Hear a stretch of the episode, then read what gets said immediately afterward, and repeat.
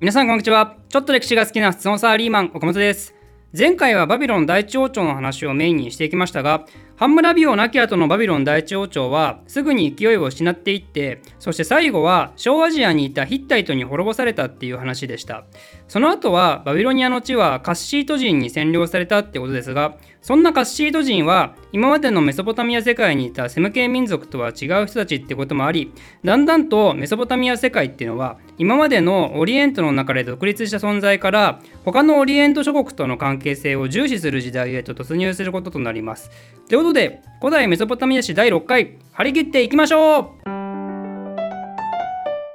今回は紀元前2000年期後半つまり紀元前1500年から1000年ぐらいまでの話をしますがこの時代は先ほども言った通りオリエント中の強大な国たちがそれぞれ関係性を持ちながら物事が大きく動き出します。その強大な国たちっていうのはまず前回最後に登場したバビロン第三王朝カッシート人によってバビロニアに作られた国ですね。あとはメソポタミア北部のミタンニ小アジアのヒッタイトそしてエジプトです。まあ、これら4つの国が当時のオリエント世界の巨人たちだったわけですよ。4皇ですね。大オリエント時代でオリエント王を目指す4皇がこの国たちなわけですよ。で、その後しばらくしてからアッシリアがこの仲間に加わっていきます。ということで、えー、今言った国の中でバビロニアはいいとして、他のミタンニ、ヒッタイト、そんでエジプトね。まあ、ヒッタイトは前回も登場しましたよね。あのバビロン第一王朝ぶっ殺した人たちですね。そんでエジプトはまあ有名なんでいいでしょうということで、ミタンニ、お前誰だよって感じですね、今回いきなり。このミタンニっていう国はメソポタミアの北部にあった国と言いましたけど、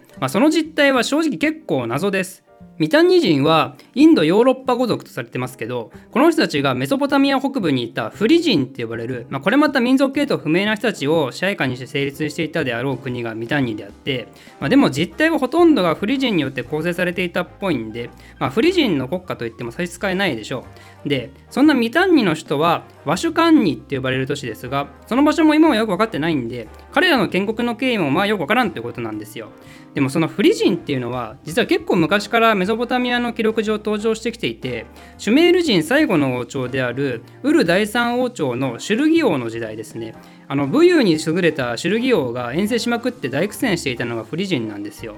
フリ人っていうのはどうも民族的に好戦的だったらしくてでしかもそんなメンタリティを持ちつつも馬を調教するスキルを持っていてそして調教した馬に戦車を引かせて当時最先端技術の複合球を活用しながら攻めまくるっていうね、まあ、聞くだけでも強そうな連中ですね。でちなみに複合球っていうのはめっちゃ強い弓と思ってください。でそうやってのし上がっていった国がミタンニだというわけなんですがでもこのミタンニが領土を広げまくってシリア・パレスチナ方面にまで支配を進めた時に今まで自分たちの世界に閉じこもっていたエジプトがついにアジア方面に目を向けるんですね。というのもこのシリアの都市の中にはもともとエジプトから分立したような都市があってそういう都市がこのままだとミタンニの支配下に落ちてしまうじゃないかと。ということでこれはまずいと思ったエジプトがそれまでの閉じこもり作戦を変えてシリア・パレスチナを完全に取られる前にこっちが全部取っちまえ帝国主義戦略だってことをするわけなんですね。まあ、中でも本格的に遠征を繰り返しまくったのがかの有名なトトメス3世この人はアジア方面だけでなくてアフリカ方面でも政府活動を展開してエジプト史上最大の半島を達成する男ですね。そんなトトメス3世の異名はエジプトのナポレオン ん？って感じがすごいですね。なんと西洋史観の強い異名なことか。エジプトのナポレオンナポレオンが登場する2000年以上前の出来事なんですがもうナポレオンこそフランスのトトメス3世じゃないのかと。まあそれは置いておいて、まあ、そんなトドメス3世率いるエジプトと謎の強国ミタンニがシリア・パレスチナをめぐってバチバチと争いをしていたんですね。そんな状態がしばらく続くんですが、トドメス3世の次のアメンホテプ2世の時代になると、ここの関係性は逆に同盟関係と180度変わっていくことになります。何が起きたかというと小アジアのヒッタイトがミタンニに攻撃を仕掛けてきていてでその勢いはミタンニだけでなくエジプトにも脅威に感じられたんでもうここで一転この2カ国は同盟を結ぶようになったんですね。でその証としてミタンニは自分たちの王女をエジプトに送りまくってでエジプトからは代わりに大量の金を受け取るってことをするようになります。エジプトってどうも金が大量に産出していたみたいでエジプトと関係を良くしてうちも金をいっぱいもらおうっていう外交方針がこの後のオリエントで数多く行われることになります。でそのためにエジプトに送った数々の新書が今でも残されているアマルナ文書ってやつですね。ほら当時エジプトがテルエル・アマルナっていうところに都を置いていてでそこから出土した数々のオリエントの外交的記録をアマルナ文書と呼びます。基本的にはエジプトに送られてくる外国からの文書らしいんですけどこれは当時のオリエント事情を知るための一等資料として知られていますね。冒頭にこの時代のオリエントは4校が君臨していたんですなんて話をしましたけど、まあ、それはこの余るな文章に残される挨拶の典型文からも読み取ることができて大国の君主は自身のことを大王と呼んでそんでエジプト王のことは同等とするために兄弟と呼ぶんですね。でその一方でこの大国たちよりもしょぼい国たちっていうのはめちゃくちゃへりくだるんですよ。例えばエジプトの属州にあったシリア・パレスチナの小国がエジプトに出した文書だとその冒頭にはこんなことが記載されてます。お太陽我が主人へ。あなたのしもべの何々が挨拶します。私は王太陽我がご主人の足元にひれ伏します。これおそらく定型文でしょうけどすごいですよね。二人称が王太陽我が主人ですよ。王か太陽か我が主人のどれか一つでいいだろうってわけで当時のオリエントは外交が活発だったんですよってわけですがバビロニアもミタンギ同様にエジプトに贈り物を送って金をいっぱいもらってます。でそれだけじゃなくてバビロニアの王が体調悪くて寝込んでた時にエジプトから見舞いの使者が来なかったことを怒ったりもしてますね。でそれに対してエジプトはエジプトからバビロニアって遠いんだよね。暑くて大変だしっていう返事をしていてまあそうだよな。バビロニア王もなんか納得するようなね、まあ、そんなほのぼのストーリーもあったり、まあ、ほのぼのストーリーの裏には自分の国が舐められないようにしつつもでもお互い欲しいものを交換し合うために良好な関係を築こうとするのが見えるんで、まあ、これはこれでかなり各国ピリピリしていたかもしれませんね、ま、ただそんなエジプトを中心としたオリエントの外交関係もすぐに終わりを迎えます。というのも当時のファラオであるアメンホテプ4世っていう人がですねエジプト史上最大の宗教改革を国内で行うようになってアジア方面にエネルギーを使っている場合じゃなくなってしまったんですね。でこういう安定的外交体制が崩壊してしまったためなのかどうかわからないですけどオリエント世界の大国たちもこの後攻防が繰り広げられることとなりますまず一番最初に聞いたのはミタンニミタンニを圧迫していたヒッタイトがついにミタンニのことを滅ぼしたんですね。でちなみにその際ヒッタイトはミタンニを挟み撃ちするためにバビロニアと同盟組んでます。で実際にミタンニへの攻撃に際してバビロニアが出兵したのかどうかよくわからないですけどね、まあ、でミタンニが滅亡すると同時に力をつけ出したのがアッシリアです。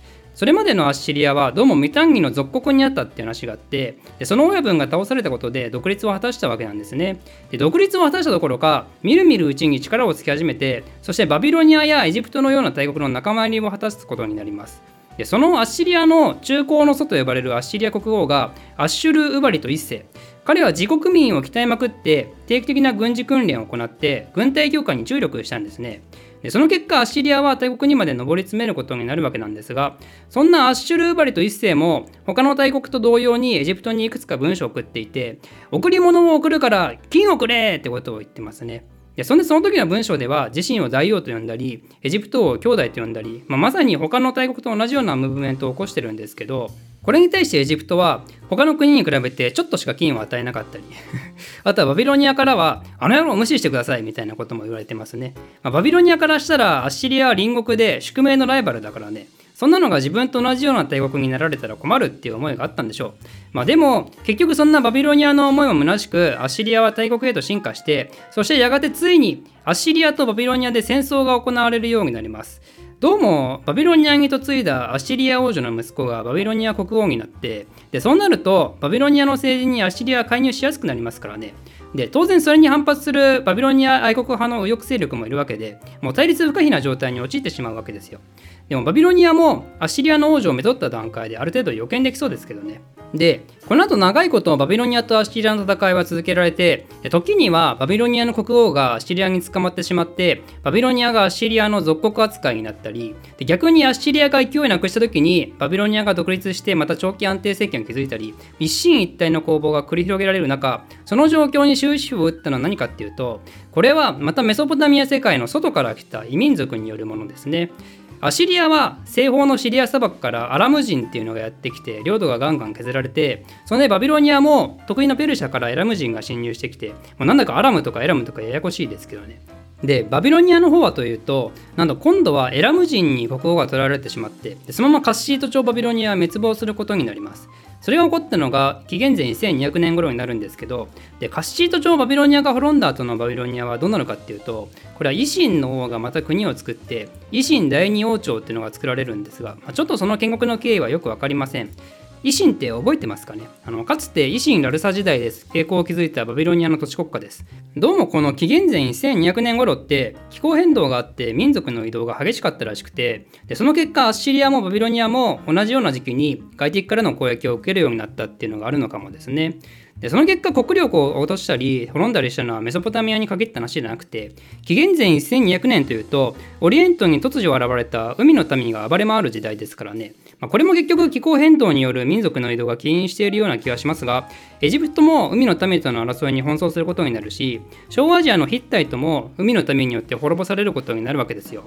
でヒッタイトが滅んだ結果何が起こるかっていうとそれまでヒッタイトが国家機密にしていた鋼の製法がついにパブリックになるわけでついに人類史に鉄器時代が訪れることになります。でそうなると鉄が軍事技術に応用されるのはもちろんのこと農具や工具にもそれらが使われるようになって今まで人が住めなかったような土地がどんどん住めるようになっていったんですね。でそうなるとオリエント世界っていうのがどんどん広がっていくんですがこの先のオリエントではそのようにして新たに広がった世界を一元的に支配しようとする国が登場することになります。それが紀元前1000年から幕を開ける世界帝国の時代ですね。この時代になると世界史の教科書にも登場するような有名人がバンバン出てくるようになりそしてメソポタミアはまた北部も南部も完全統一されるようになるわけですがその話はまた次回。お楽しみに。